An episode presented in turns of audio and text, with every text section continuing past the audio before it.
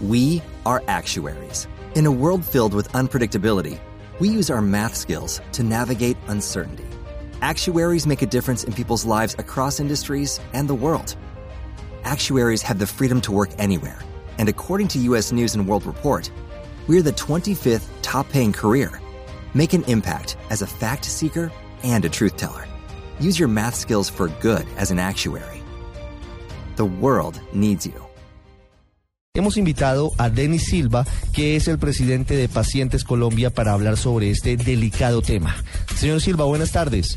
Buenas tardes, Ricardo. ¿Cómo has estado? ¿Cuál es el panorama hoy? ¿Cómo ven la situación de los pacientes frente a la situación del sistema de salud en el país? Como si, si hubiera habido un, un, un, vendaval, cuando hay un vendaval y, y arrasa con todo, de desconcierto, de, de, de, no saber qué hacer porque hay, hay una incertidumbre tremenda. Acompañamos al ministro en muchos temas que ha hecho bien, pero no podemos seguir negando la crisis de la salud. Eso es evidente, no solamente en, en, en el cierre de hospitales, de clínicas, la crisis es enorme con la liquidación de Capricorn, el grupo Saluco que, que pronto se liquidará, eh, los enormes problemas que tiene la nueva EPS, el no pago de Comeva, que nadie quiere atender a los pacientes de Comeva porque no pagan, eh, los problemas financieros que tiene el grupo eh, Confenalco. Hay una crisis enorme, enorme. Usted ha mencionado aquí cuatro nombres de muy importantes entidades que tienen que ver con la salud de los colombianos. Habla de Saludcop, habla de Caprecom, habla de Comeva y habla de Confenalco. Hoy, ¿cuál es la situación frente a esas cuatro entidades? Ricardo, tal vez tenemos que eh, agregar una quinta que es muy, muy delicada porque maneja un número representativo de usuarios que es Capital Salud en Bogotá. Entonces, eh, la, situación es compleja, es que no tienen capacidad instalada, no tienen la red, la, red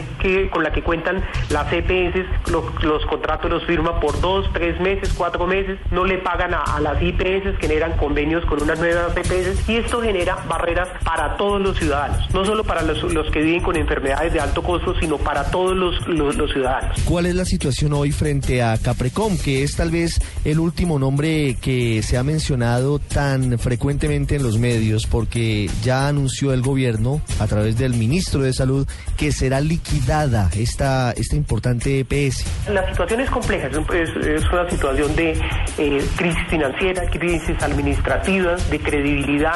Las IPS atienden a los pocos pacientes que están atendiendo siempre y cuando que Caprecon pague de manera anticipada la prestación de los servicios. Si no, los usuarios no son atendidos. Ya ni siquiera las tutelas son efectivas, muchísimo menos que los desacatos. Los jueces no saben qué hacer con, con, la problemática que estamos viviendo en materia de salud. El tema de Salud Cop ya está suficientemente documentado. El gobierno nacional lo intervino, este grupo, desde hace varios años. La principal EPS del país, que se convirtió en eh, un fortín de dinero dedicado a otro tipo de actuaciones a través del señor Carlos Gustavo Palacino, con la compra de, de colegios, con la compra de campos de golf y de otro tipo de propiedades que no tienen nada que ver con la salud.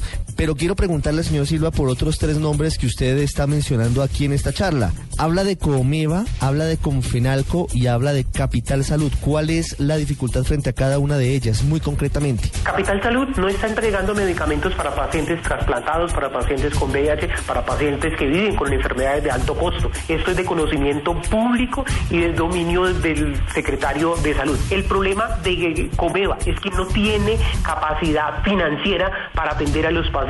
Los pacientes que venían siendo atendidos en un, de oncología en la Fundación Valle de Lili, en el Valle del Cauca, les cancelaron el servicio porque Comeva no paga oportunamente la prestación de los servicios. Lo mismo pasa en el eje cafetero. Y con Fenalco, con Fenalco Valle, que era una de las mejores EPS en la región, desafortunadamente hoy en día tiene una crisis financiera. Lo mismo, por desvío de recursos. ¿Y quiénes estarían detrás de ese desvío de recursos en Confenalco, señor Silva? Altos funcionarios de, de la EPS, las denuncias las hizo la Superintendencia Nacional de Salud. Pero es que nos llama poderosamente la atención, es que la Super interviene cuando los o las personas interesadas se llevan los recursos. ¿Por qué no, no, no, no hacemos intervenciones preventivas y efectivas?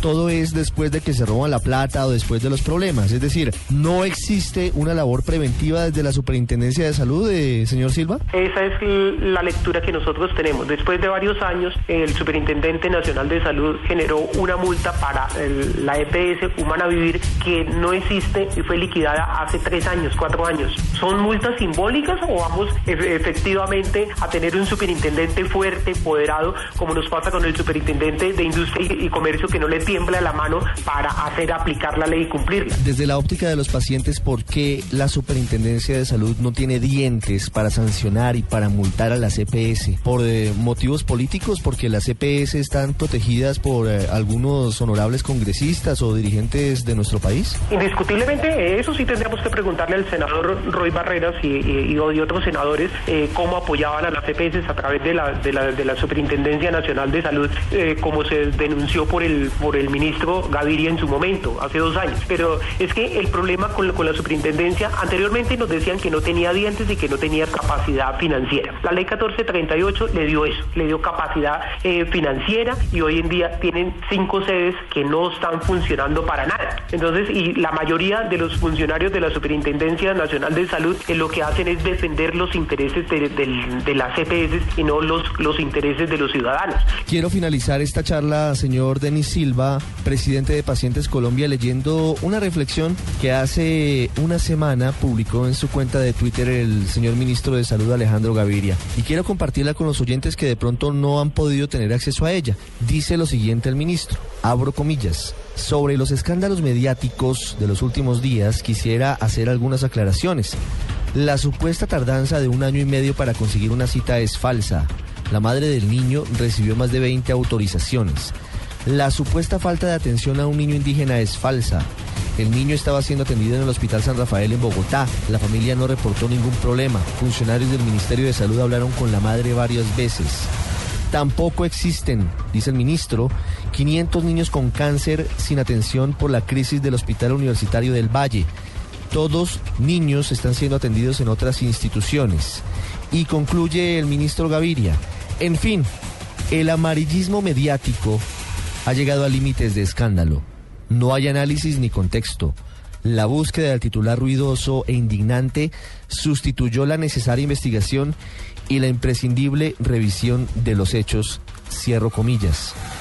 Blue Radio buscó a la madre del niño que durante un año y medio no recibió una cita con un especialista y ratificó que no la habían atendido y que le dieron la cita con semejante distancia. Y Blue Radio buscó a los expertos oncólogos del Hospital Universitario del Valle y a las mamás de los niños enfermos de cáncer y corroboraron que hay una cifra muy alta de pequeños que no están siendo atendidos por la crisis que vive ese centro asistencial. Con ese contexto, Doctor Silva, quiero preguntarle cuál es su opinión acerca de esa actitud que ha asumido el ministro de Salud frente a los eh, casos que denunciamos en los medios de comunicación sobre la crisis del sistema. Nosotros disentimos enormemente con el, con el señor ministro sobre ese tema. Eh, hay que aclarar, es cierto que los niños, no solamente en el Valle del Cauca, en, los Santanderes, en Bucaramanga, en Cúcuta, en, la costa atlántica, incluso en Bogotá y en la zona de Cundinamarca, no están recibiendo atención oportuna. El problema es el desastre que tenemos dentro del Sistema Nacional de Salud.